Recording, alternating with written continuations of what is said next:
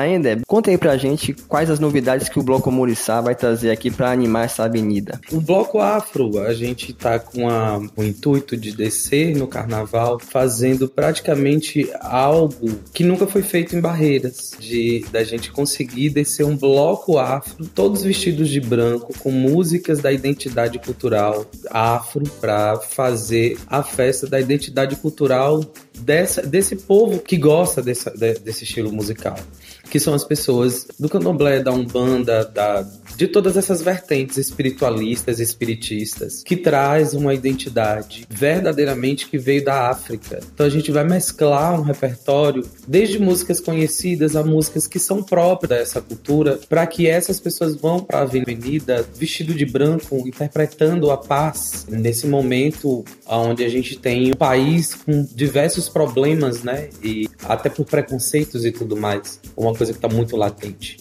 E a gente quer transmitir essa paz de que a gente quer paz, Fala aí pra gente o dia que vai desfilar o Omuriçá, o horário, para as pessoas se programarem e poderem acompanhar lá esse grande desfile na avenida. Vai ser no dia 23, à meia-noite, um, um, domingo.